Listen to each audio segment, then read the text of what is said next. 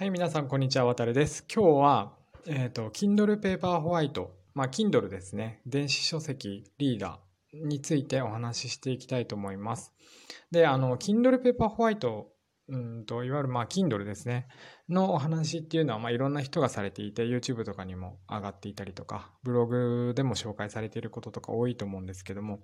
私はちょっと視点を今回変えて、まあ、育児でもすごく、育児中でもすごく使えますよっていうお話をしていきたいと思います。でこれは、あの、まあ、あの、切実になんかいいなって思ったので、まあ、なんか、ちょっと困ってる人とか悩んでる人とか、そういったこと、方にあの役に立つ情報になっていればいいなと思っています。はい。で、実際、これからお話していくんですけども、あの、私は、まあ、今はそんなに、あの、子供の寝かしつけで困ったことはないんですけども、以前、まあ、うん、と数ヶ月前までぐらいですね、は、あの、まあ、横にずっとぴったりひっついていないと、あの、息子が寝ないような状況で、で、あの、子供って、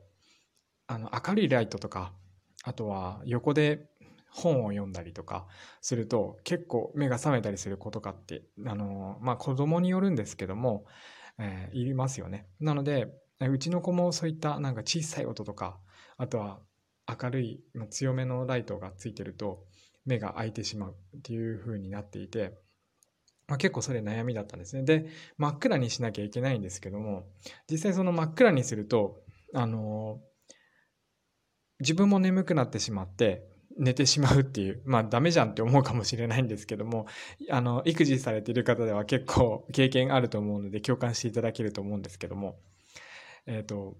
横に一緒に寝てると、最初は寝かしつけるとき自分全然眠くなくて、寝たら起きようって思うんですけども、横にいると寝てしまうんですよね。で、その時に、まあ何かしていたら、うんとまあ、スマートフォンで YouTube 見たりとか、あとは、まあなんか記事を読んだりとか、そういうふうに集中して明かりをつけて集中していれば、別に眠くはならない可能性が高くなると思うんですけども実際今前に話したように明るくついてたりとかちょっと音立てたりすると目が覚めてしまったりとかっていうので結構私悩んでたんですね。でその時に Kindle 見つけてでこの Kindle 何がいいかっていうとあの実際その Kindle の画面っていうのは、えっと、ブルーライトじゃないんですね。あのフロントライトっていうのがついていてまあ、簡単に言うと、その、電子書籍、電子書籍リーダーの、えっと、下の部分と上の部分もかな？下の部分とかに、あの、LED ライト、普通のなんか、あの、ライトがついている風になっていて、そこはあの、画面を照らしてくれるだけになってるんですね。で、あの、スマートフォンとかだと、あタブレットとかもそうですね。あの、画面の裏側にブルーライトがついていて、それが外に、自分のあの目の方向に向かって外にあの大きくあの光を照らすっていう形になるのですごく大きくなるしあとはブルーライトっていう風になって目にも悪いんですよね。なので余計暗闇で見ていると自分の目にも悪いし体調にも悪くなる。であと眠気も阻害されると。いったデメリットがあるのであのそういったことを解消すること解消する方法ないかなっていうふうに考えた時に Kindle っていうのを見つけたんですね。でこの Kindle 何がいいかっていうと、その先ほど言ったように、その裏から照らすんじゃなくて、画面の下から画面を照らすっていう風になっているので、光がその周りに行かないんですね。自分が見てる本、その電子書籍リーダーの画面だけを照らしてくれると風になっているので、あのー、まあちょっと布団に潜ってしまって、あの書籍を、電子書籍を読めば、それだけであの本を読むことができますしちょっと横にあのいて子供の横に寝かしつけていてあの、まあ、うとうとしだしたなと思ったらちょっとつけて読んでみたりとかすることができます。であの本だけしか読めないのかっていうと実際あのブラウザも見れます。なので、まあ、Yahoo ニュース開いたりとかもできますし、まあ、ただ白黒になっているので見づらいっていうのはあるんですけども、まあ、白黒のまあ、新聞を読んでる感覚で見ることができます。で、これあの寝かしつけの時だけじゃなくて、あの普通に夜あの布団に入って本読みたいなってなった時に、あの普通の紙媒体の本だと、まあ、ちょっと電気薄暗くすると本読めないじゃないですか。でも Kindle だとあのフロントライトついてるので、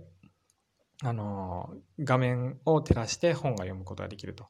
いうふうになってます。で、それがブルーライトではないので、あの、目が疲れることもないし、ブルーライトにの特徴的な、あの、ブルーライトをつけてることによって、あの、眠気が阻害されたりとか、睡眠の質が悪くなったりとかっていうデメリットも解消することができるので、結構おすすめになります。で、電子書籍は、あの、まあ、結構ダウンロードしたりとかしてお金かかる、その本体以外にもお金かかるんじゃないかって思う方もいると思うんですけども、中には結構古い、あの、あの本とかですね、小説、夏目漱石とか、まあそういった本とか好きな方は無料で読むことできますし、あとは、あの、Kindle Unlimited っていう月額のサブスクをすれば、1ヶ月払えば、あの、読みたい放題ですごい多くの本を読むことができるんですね。で、最新の雑誌とか、ファッション雑誌であったりとか、あとは情報誌とか、そういったものもダウンロードできるようになるので、無料で、無制限に。なので、あ1冊ダウンロードして読むだけで、あまあ、確かそれが1ヶ月900円ぐらいだったと思うので、1冊ダウンロードしてししてあのしっかり読めば元が取れるので、まあ、あのよく雑誌を読んだりとか、あとはビジネス書とか啓発本とか読む方は、かなりあのお得に利用できるんじゃないかなと思っています。で、その他にも、あのまあ、そんな端末いいやっていう方は、あのなんていうんですかね、その耳を開けることできるじゃないですか、あの寝かしつけの時って。なので、その Amazon の Audible っていうのを私は最初使っていました。それ Audible って何かっていうと、あの、聞く本っていうことなんですね。あの、本を誰、誰かに朗読してもらってそれを聞きながら何か他のことをできるっていう風になってるんですね。で、その、朗読してくれる人も、あの、有名な女優さんであったりとか、あ俳優さんとか、そういった方の声のやつもあるので、まあ、気に入った方の本、気に入った方の声が聞きたい方とか、そういった方は、まあ、そういった本を読んだりとか、あとは仕事が忙しくて、どうしてもこの本読みたいんだけど、このビジネス書がどうしても読む時間がないとか、そういった方は、あの、この Audible でダウンロードして、耳で聞いて理解すると、そういった方法もあります。で、これ、あの、日本国内だけなんですけども、Kindle に限っては、Kindle Paperwhite の、えっ、ー、と、広告なしのバージョンでしたかね。確か、もう一つ、えっ、ー、と、二つ種類があって、もう、うんと、その中の一つなんですけども、4G 回線っていう、あの、4G ですね。その 4G 回線っていうのが無料で使えるようになるんですね。そちらの端末を買うと。えっ、ー、と、なので、外出時でも、あの、自由にダウン本のダウンロードできますし、ブラウジングもできると。風になっているので、かなり便利だしお得だと思います。その端末を買うことで何の契約もせずに、あのそういったものを使えるようになるので、はい、そういうあの外出でも、字でもかなりお得になりますし、子供の寝かしつけずとか、あとは自分が寝る前とか、そういった時にも使える一品になっています。で、この Kindle のお話なんですけども、ブログの方で、あの海外にも持ってった方がいいですよっていうあの内容のブログ書いていて、その紹介もしているので、あの概要欄の方にリンク貼っています。で、その外海外に持っていった方がいいっていう理由は、あの飛行機の中とかでも活用できるので、あのできますし、あの本がかさばらないっていうメリットがあるんですね。はい。それはあの体験してみたらかなりあのいいなって思う、思うと思うので、はい。ぜひそこを、あの、試してみてください。ちなみに Amazon で結構定期的にセールやっていて、